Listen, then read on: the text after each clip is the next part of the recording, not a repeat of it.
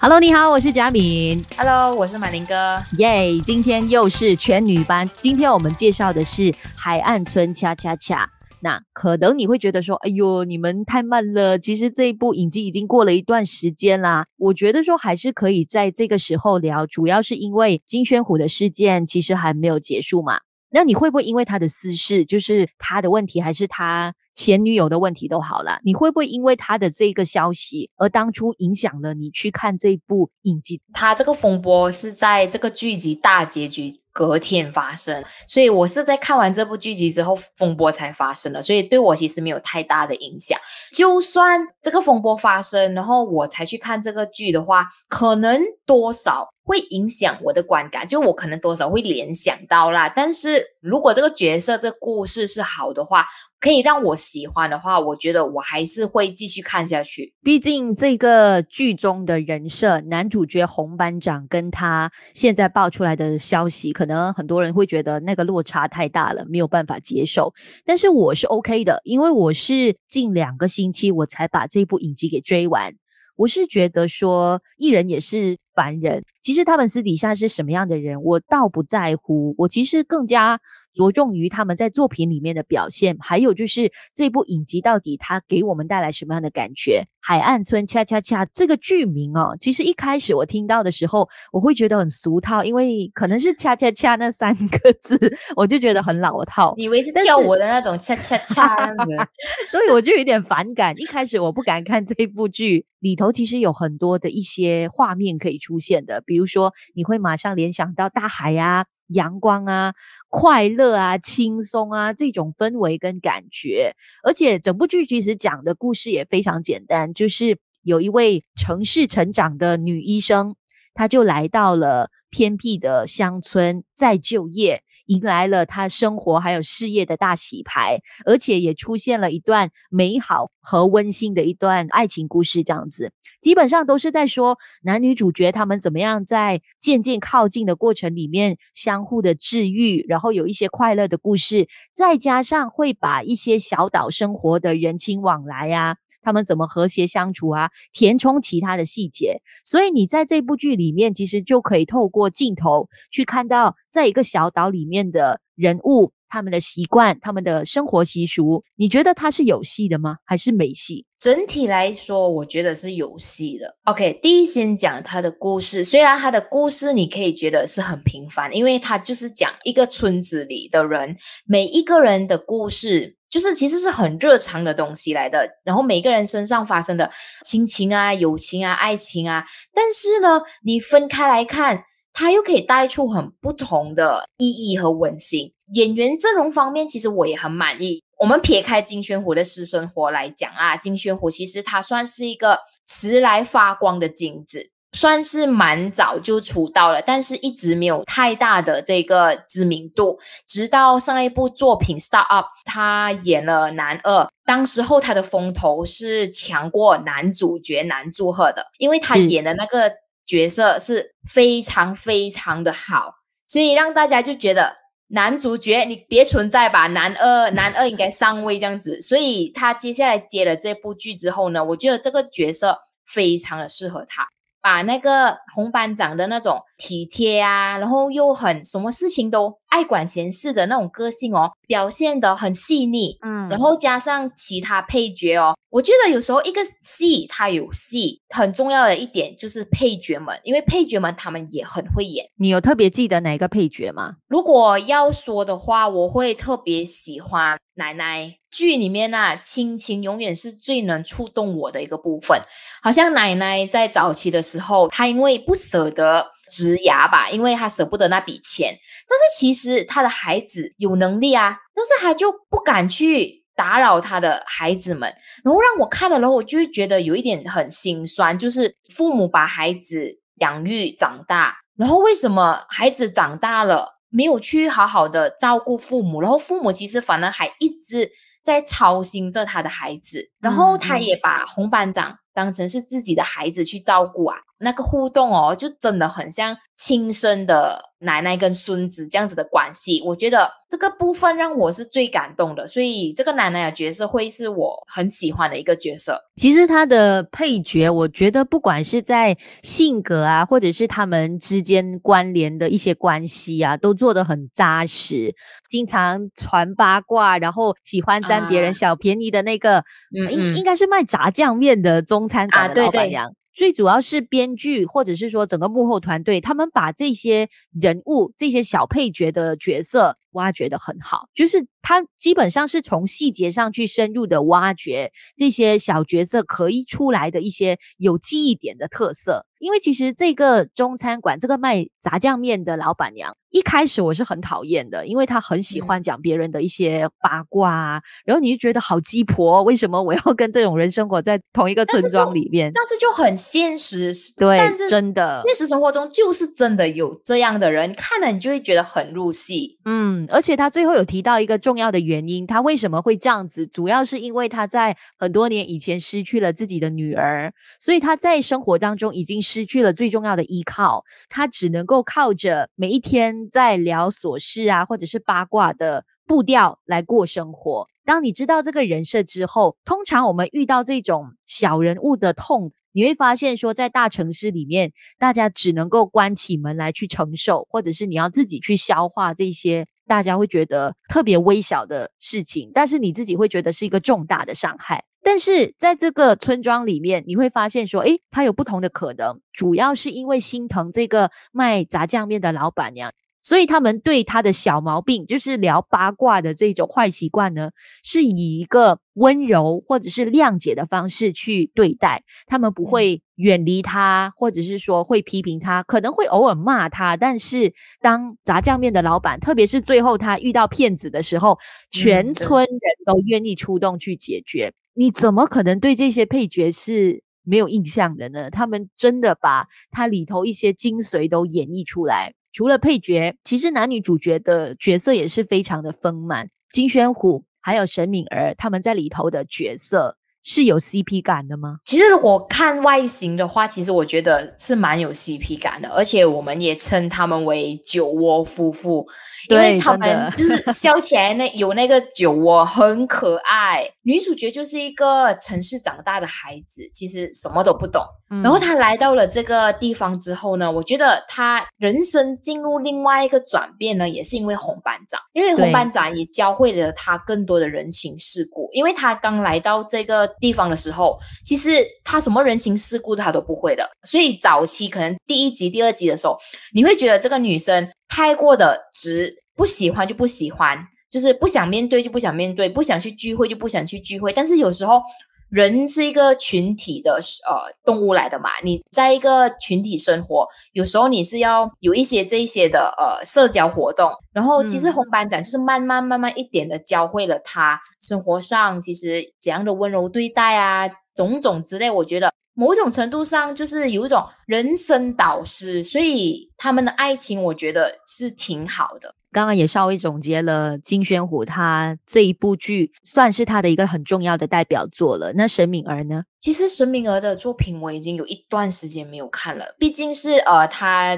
回归小荧幕的作品也比较少啦。好奇问一下，金宣虎是演舞台剧，然后慢慢开始演电视剧的。在沈敏儿是吗？沈敏儿如果没有错的话，呃，应该不是，她是模特儿，所以两个算是不同的身份。其实如果以演技年龄来讲，应该是沈敏儿的演技年龄是比金宣虎来的长。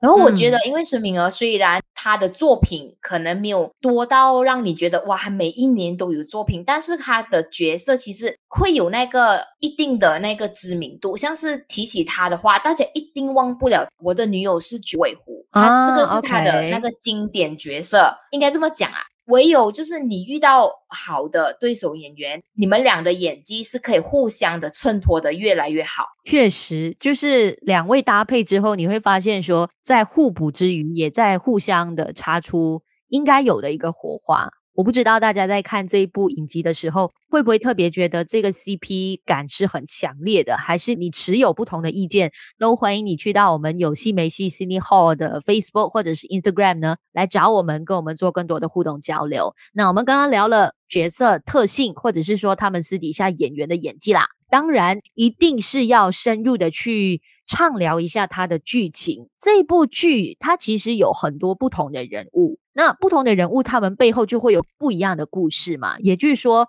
他的故事里面需要有主线，然后可能有七八条的支线。那很多的剧集其实都会犯一个错误，就是当支线越来越多，不能够跟主线有一个完美的融合。但是我觉得，其实《海岸村恰恰恰》主线、支线。叙事的方式是很分明的，每一个故事线它能够相互的串联，然后又不会迷失主要的那个焦点，而且编剧他是有一定的铺排，就是他把很多重要的戏份都放在最后那几集，差不多是十三集开始，嗯，情绪已经慢慢堆叠到一定程度之后，可看性和整个期待度是有提高的。尤其是在疫情期间啊，其实会打动很多人。主要是我们因为疫情的关系，已经很久没有跟自己身边很亲近的，比如说家人也好，或者是朋友，好好的聚餐，好好的聊天。但是有一段剧情呢，其实最近我发现了一个很有趣的讨论。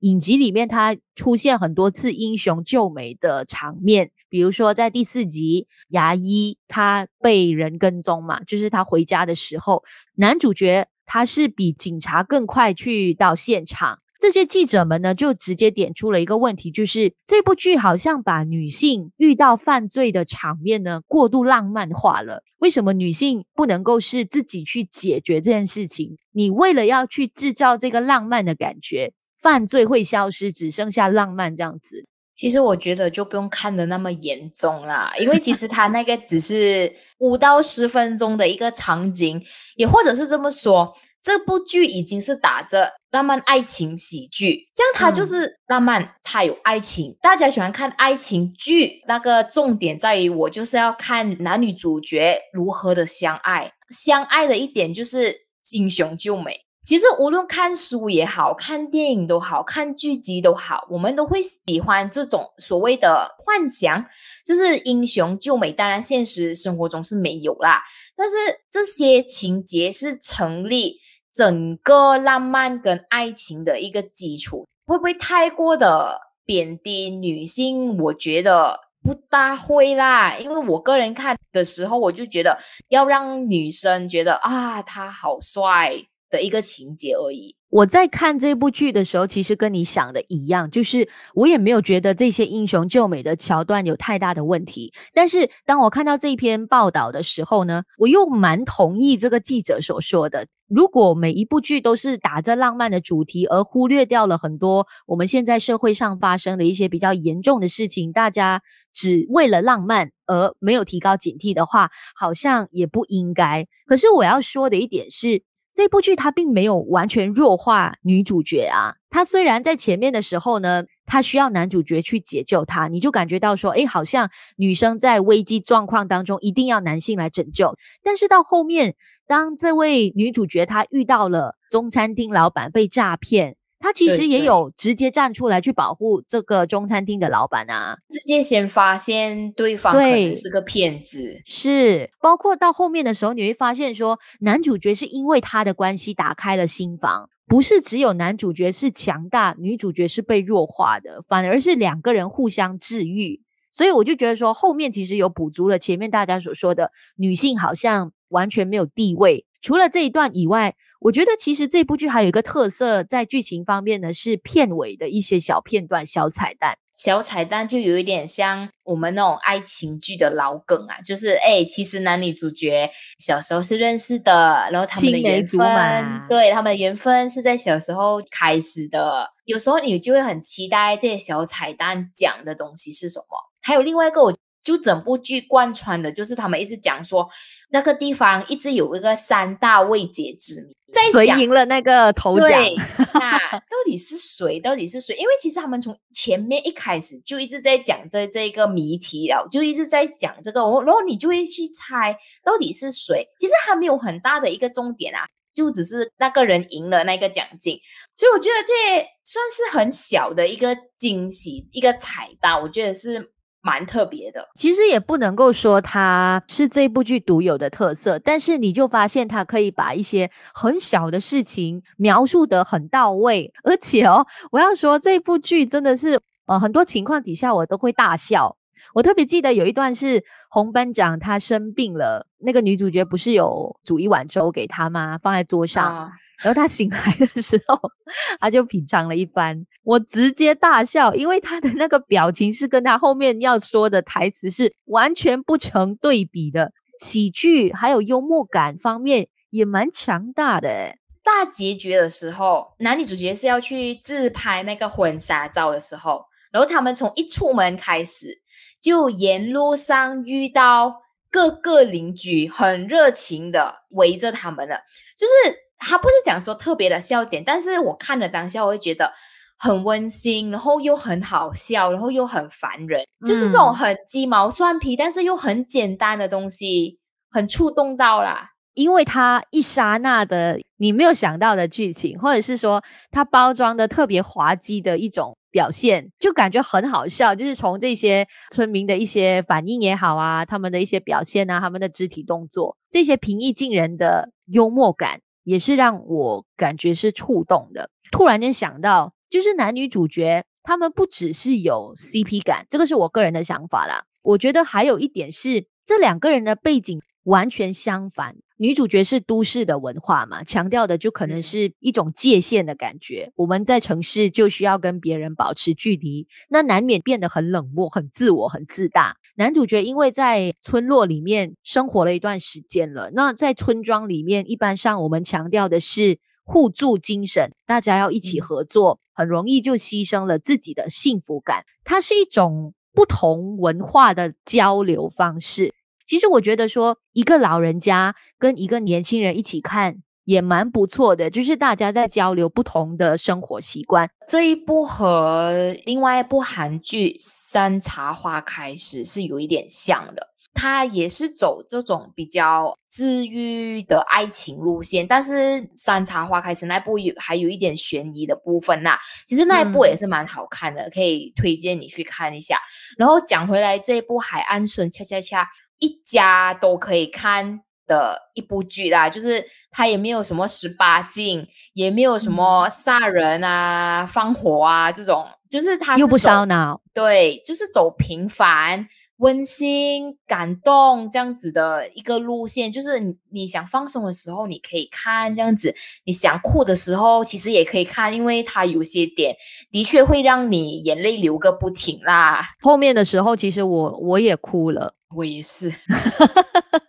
我觉得很难不哭吧。就是到后面的时候，他已经把剧情推到高潮。但是我觉得我们今天就不要在这个 podcast 里面暴雷太多。如果你还没有看过这一部影集的话，我觉得可以去看一看。其实最重要是不需要很压力的去看这部影集，因为它里面不管是一些浪漫，或者是说朴实的一些生活画面，都会让你感觉到很舒适。在简单之余，也充满一些人生的哲理跟智慧。比如说，我记得其中有提到，每个人一生当中都有后悔的时刻，但是不管怎样，我们都没有办法让时光倒流。这是第一个我记得蛮深刻的台词。第二个就是，冲浪很像人生，你遇上好浪的时候，你就会顺着浪，随波逐流。但是当这个浪太高，或者是没有浪的时候呢？你就需要虚心的接受。我刚好现在处于的一个状态，就是我很久没有感受到我的生活是如此的平静了。因为以前跑得太快了，然后生活步伐太急促，然后现在我是开始有慢下来的感觉，然后去好好的。感受一下我生活当中拥有的东西，所以我其实，在看这部剧的时候，你就觉得很治愈，场景又很漂亮，很赏心悦目，海边呐、渔村呐，还有一些风光明媚的地点，你没有那个大城市的压力和那种焦虑的感觉，你看到的都是一个小小的村庄，而且这个就是我向往的。现在我们都不能去旅行，你就很想要去这样的地方。如果我看到这些场景，其实就有一点让我想起家乡哦，因为我自己的话。本身就是从比较乡村的地方来的，所以那个代入感会更强。嗯、因为你在小地方哦，你几乎是跟每一个人都认识的，就很像这个剧里面的人，他们每一个人都认识的，就是走到哪里都可以 say hi say bye 这样子。当然，这种感觉其实，在大城市是很难体会到啦，因为你可能连你隔壁邻居是谁你都不知道。呃，我觉得、就是、我明白哦。你们为什么经常会说我们这些住城市的人呢？你们没有办法感受生活的啦。我 因为我是一个从城市长大的小孩，然后每一年新年的时候呢，我必须要面对的一个情况就是 KL 人啊，因为我是住吉隆坡的嘛，然后他们就说 住城市的人哈，你们过年是没有在过年的啦啊！我在想，难道我们城市是不用过年的吗？我也是在过年啊。但是我现在明白为什么有一些从比较偏远地区来到城市的人，他们会这么说，因为你们群体式的生活有可能是城市感受不到的，就是那个温馨感跟那个所谓的那个大家聚在一起的那个力感觉啊，是你在大城市是很难体会得到的。所以，如果你近期呢，好像我一样，你真的很想去一个小旅行，但是因为疫情，你又担心，或者是说暂时不想要出远门，那我觉得其实在家里面看这些让你治愈，然后可以看到不同风光地点的影集，也可以让你感受到这种惬意，而且是很舒服的一种感觉。介绍你这一部影集叫《海岸村恰恰恰》，Netflix 上就可以看到了。